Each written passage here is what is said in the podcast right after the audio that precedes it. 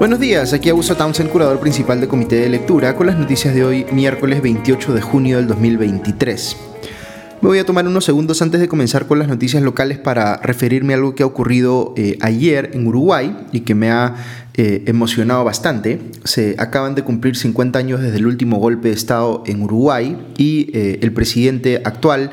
Luis Lacalle Pou, tuvo, la gran idea de convocar a otros tres expresidentes de su país, José Mujica, Julio María Sanguinetti y Luis Alberto Lacalle. Eh, padre, que representan eh, a distintos sectores del espectro político para eh, reflexionar, digamos, entre los cuatro sobre la fecha y mostrar la unión que debe haber frente a hechos como los golpes de Estado, los rompimientos de la democracia, más allá de que haya diferencias ideológicas entre los políticos. La verdad que los uruguayos realmente dan cátedra. No es la primera vez que algo así ocurre. Recordemos que la calle Pou fue a eh, la reciente asunción de mando de Lula da Silva en Brasil, acompañado de Mujica y Sanguinetti. Eh, qué lección pues de democracia, de poder trascender a las barreras, eh, digamos, este, políticas y mostrar que se puede hacer un trabajo conjunto entre políticos representativos de distintos sectores. Eh, la calle Herrera dijo, eh, eh, el padre me refiero, en el evento de ayer, abro comillas, cada uno de nosotros tenemos que asumir en su fuero íntimo y conducta nunca más descalificar al otro porque piensa distinto, ni pensar que es una mala persona porque vota a otro partido o a otro candidato. Asumir que la lucha política llega hasta cierto punto y que los acuerdos son eh, de la esencia de la vida histórica y política del Uruguay. Cierra comillas. Eh, extraordinario la verdad, si tan solo tuviéramos algo de esa visión en nuestros políticos y yo diría que en nuestra ciudadanía en general también. Ok, vamos ahora sí con las noticias. Lo más importante que va a pasar hoy es que se va a reunir la sala plena de la Corte Suprema de Justicia para eh, discutir sobre las implicancias de la acción que ha tomado el Congreso para inhabilitar a la fiscal suprema Zoraida Ábalos.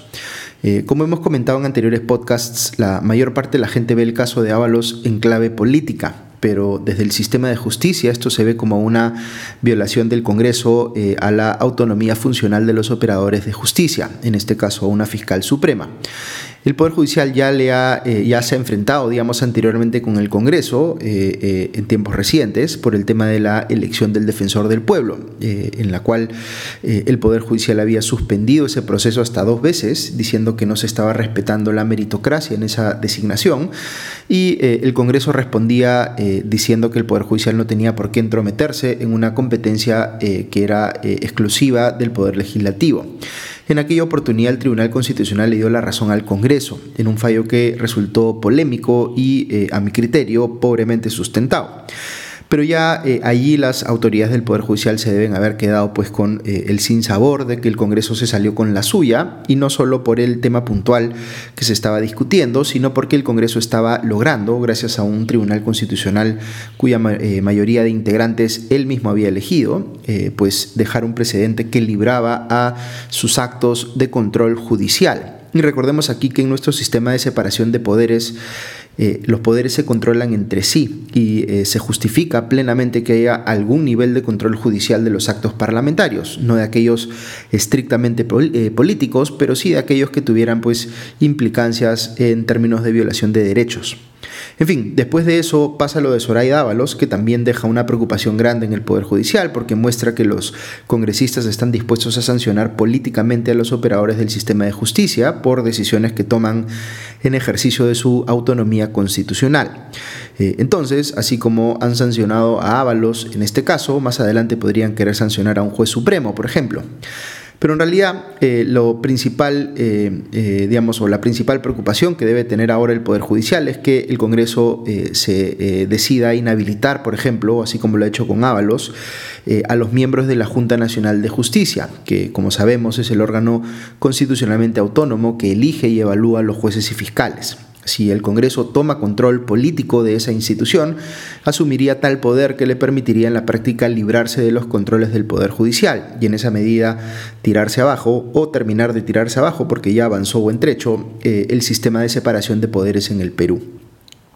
¿Qué va a pasar entonces? Eh, pues entramos aquí al terreno de la especulación, pero yo creo que el Poder Judicial va a escalar el conflicto y eh, va a salir a responderle con todo al Congreso, para ponerle, como se diría coloquialmente, un estate quieto. Pero en tal escenario, lo que probablemente haría el Congreso en respuesta, yo pienso, es escalar aún más el conflicto e ir justamente por la Junta Nacional de Justicia. Fíjense que hemos tenido en los últimos años choques de poderes muy fuertes, pero teniendo como protagonistas al Ejecutivo y al Legislativo. Lo que vamos a ver ahora es una pelea muy fuerte entre el Legislativo y el Judicial, con el Ejecutivo poniéndose más bien de costado. Eh, esto no lo hemos visto a este nivel, pero salvo que el Congreso retroceda, eh, y no creo eh, que vaya a hacerlo, pues parece difícil que se vaya a evitar. aunque el actual fiscal de la Nación se ponga de costado, los jueces pues no van a permitir que los avasallen los políticos en el Congreso. Y claro, hay que recordar que varios de los actuales congresistas y sus partidos y otros integrantes de esos partidos tienen problemas con la justicia, así que también podría esperar uno que la cosa se ponga más intensa por ese lado. Eh, en lo inmediato lo que habrá que ver es cuán duro es ese pronunciamiento que saque la sala plena de la Corte Suprema, si se anima o no eh, a calificar lo que está haciendo el Congreso como un rompimiento constitucional, desafiando de paso al actual Tribunal Constitucional, que como les decía eh, es más cercano al Congreso.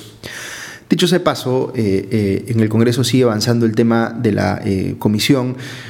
que busca elegir al nuevo magistrado del Tribunal Constitucional en reemplazo de Augusto Ferrero, quien ya tiene su mandato vencido. Eh, ya han validado eh, en esta comisión eh, que busca designar a reemplazo a siete de los trece postulantes que estaban evaluando y pronto publicarán sus nombres en el diario oficial peruano para que empiece el periodo de tachas. Aquí hay, un, hay que ponerse a pensar en lo siguiente,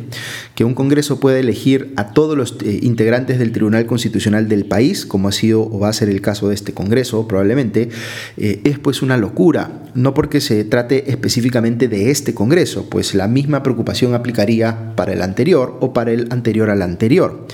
El problema aquí es que se puede cambiar de un plumazo a todos los integrantes de una institución que debe garantizar cierta estabilidad en cómo se interpreta nuestra constitución.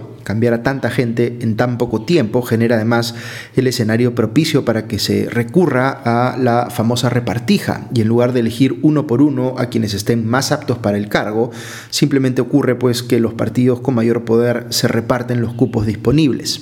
Lo que debería suceder con el Tribunal Constitucional y con otros organismos constitucionalmente autónomos, eh, colegiados, eh, es que máximo se debería cambiar a uno de sus miembros por año para que el eh, recambio, digamos, sea escalonado. Pero eso es mucho pedir en un país donde a nadie en la política parece interesarle resguardar la estabilidad de nuestro Estado de Derecho. Y están más bien viendo cuántas oportunidades se les pueden ir presentando para ensanchar su poder e influencia. Otras noticias que menciono rápidamente, en el caso que se le siga al expresidente Pedro Castillo por cometer un golpe de Estado, la Fiscalía ha pedido recién que se le levante el secreto de las comunicaciones, lo cual ciertamente puede ser relevante para saber con quién se estaba comunicando eh, mientras ocurría o estaba por ocurrir el golpe de Estado.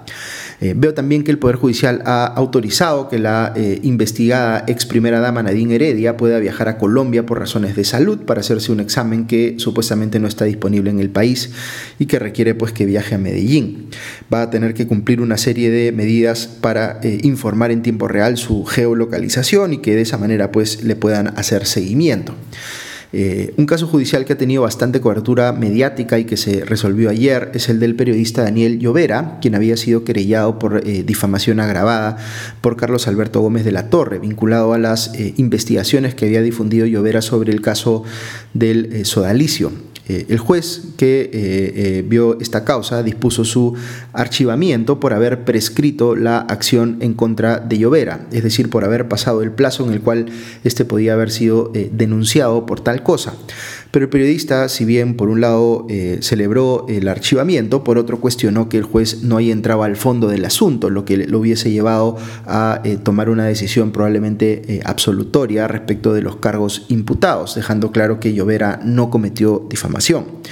Coincido eh, con que, digamos, eh, esto es lo que debió haber ocurrido. En estos casos es importante que se resuelvan eh, con sentencias que aborden el fondo, precisamente para evidenciar cuando los periodistas están cumpliendo su trabajo sin que esto pueda ser calificado de difamación, más allá de que le incomode naturalmente a quien de hecho pueda haber cometido alguna inconducta que se esté revelando precisamente en esa cobertura periodística, como ha ocurrido pues en el caso Sodalicio. En este caso, lo que revelaban las investigaciones de Llovera vínculos entre el sodalicio y el tráfico de terrenos en Piura. Eh, de hecho, hubo en el propio juicio un testimonio de Gómez de la Torre, donde él mismo afirmó, abro comillas, el señor eh, Llovera no dijo nada, cierro comillas. Eh, ha habido muchas cosas controversiales en torno a este juicio, como que se le imputó a Llovera la comisión de un, entre comillas, delito continuado, precisamente para evitar el tema de la prescripción. Eh, y, hubo reticencia, digamos, en el Poder Judicial a que las audiencias del caso fueran eh, públicas, lo cual finalmente se logró con eh, mucha presión en las redes sociales. La prescripción acaba de cumplirse, así que el juez parece que hubiera demorado su fallo precisamente para ir por el camino de la prescripción en lugar de tener que entrar a los temas de fondo. En fin, otro tema vinculado a la prensa es que Fuerza Popular ha sacado un comunicado sobre un reportaje que salió este último domingo en el programa Sin Medias Tintas que eh, eh, revelaba la transcripción de un eh, audio que había tenido la DEA y que estaba vinculado a un reportaje que salió publicado en el 2016 en el que se señalaba que o se citaba digamos a un informante de la DEA que decía que en una conversación con Joaquín Ramírez este le había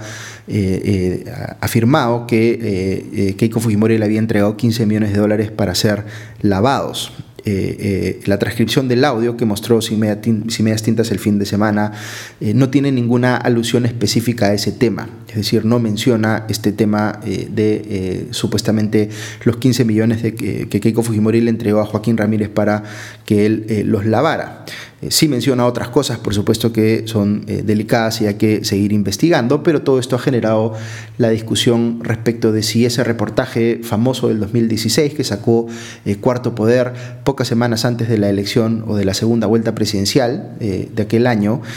pudo haber influido, digamos, en el resultado electoral, considerando que hizo una imputación que no estaba aprobada y que ahora se ha demostrado pues, que no eh, eh, tenía, digamos, tampoco respaldo en el audio eh, que contaba, con el que contaba la DEA. Así que ha salido Fuerza Popular a decir que aquel reportaje del 2016 fue una vil mentira, así lo calificó, este, y que, digamos, pudo haber afectado el resultado de la elección. Hay que mencionar, sin embargo, que Joaquín Ramírez, eh, más allá de que el audio en cuestión no haya mencionado nada específicamente sobre Keiko Fujimori y esos supuestos 15 millones de dólares lavados, sí es verdad que Joaquín Ramírez tiene problemas bien serios con la justicia por el tema del lavado de activos, así que en su caso eh, eh, sí hay bastantes cosas que todavía hay que investigar y recordemos que Joaquín Ramírez fue secretario general de Fuerza Popular en ese momento. Así que nada, eh, una revelación que eh, regresa un poquito las cosas al 2016 y nos hace acordar lo que pasó en esa segunda vuelta que disputaron Keiko Fujimori y Pedro Pablo Kuczynski, que por supuesto sabemos ganó el eh, segundo, pero que tuvo este elemento con este reportaje, digamos, que salió y que pudo haber, como les digo, influido en el resultado electoral. También es cierto que el Fujimorismo luego se vio involucrado en un escándalo propio porque eh, eh, proporcionó audios editados que intentaban descalificar el reportaje, pero también eh, indudablemente hay cuestionamientos por el hecho de haber adulterado esos audios para querer, digamos, digamos, confrontar ese reportaje que salió en, aquel, en aquella segunda vuelta del 2016. Pero en fin, seguiremos atentos a cómo evoluciona este tema, porque como les digo en el audio revelado por Sin Medias Tintas hay otras cosas que hay que investigar, alusivas a, por ejemplo, supuestos pagos que hizo la campaña de Fujimori a eh, periodistas y cosas por el estilo. Pero ya abordaremos eso en los siguientes podcasts. Que estén bien, que tengan un buen día y ya nos escuchamos pronto. Adiós.